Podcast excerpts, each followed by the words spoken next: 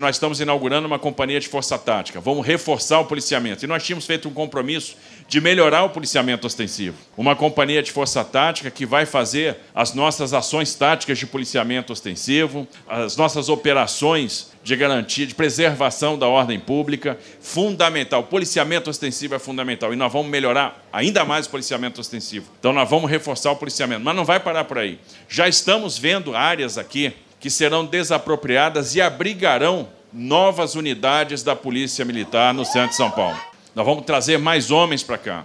E para isso, o governo do estado está contratando profissionais. A gente já autorizou a contratação de quase 14 mil policiais. Policiais civis, que estão em formação neste momento na academia, outro concurso que está sendo também operacionalizado, policiais militares, muitos já em formação e que estarão em breve nas ruas. E a gente está antecipando a formação, então a gente vai escalonar. Daqui a seis meses a gente já começa a formar outra turma para que a gente possa ter esse efetivo disponível no mais curto prazo de tempo. Vamos fazer, como eu disse, o maior investimento em equipamento da nossa história, em tecnologia, mas não é só o equipamento de monitoramento.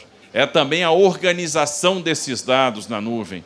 É a utilização da inteligência artificial para que a gente possa se antecipar a ação criminosa. Vamos usar o que tem de melhor em termos de tecnologia para que a gente possa melhorar também a segurança pública. E usar não só os equipamentos que nós vamos colocar na rua, mas também todos os equipamentos que comerciantes, que shoppings, que organizações privadas colocaram. Nós vamos pegar todos esses dados e vamos organizar dentro desse conceito do Muralha Paulista.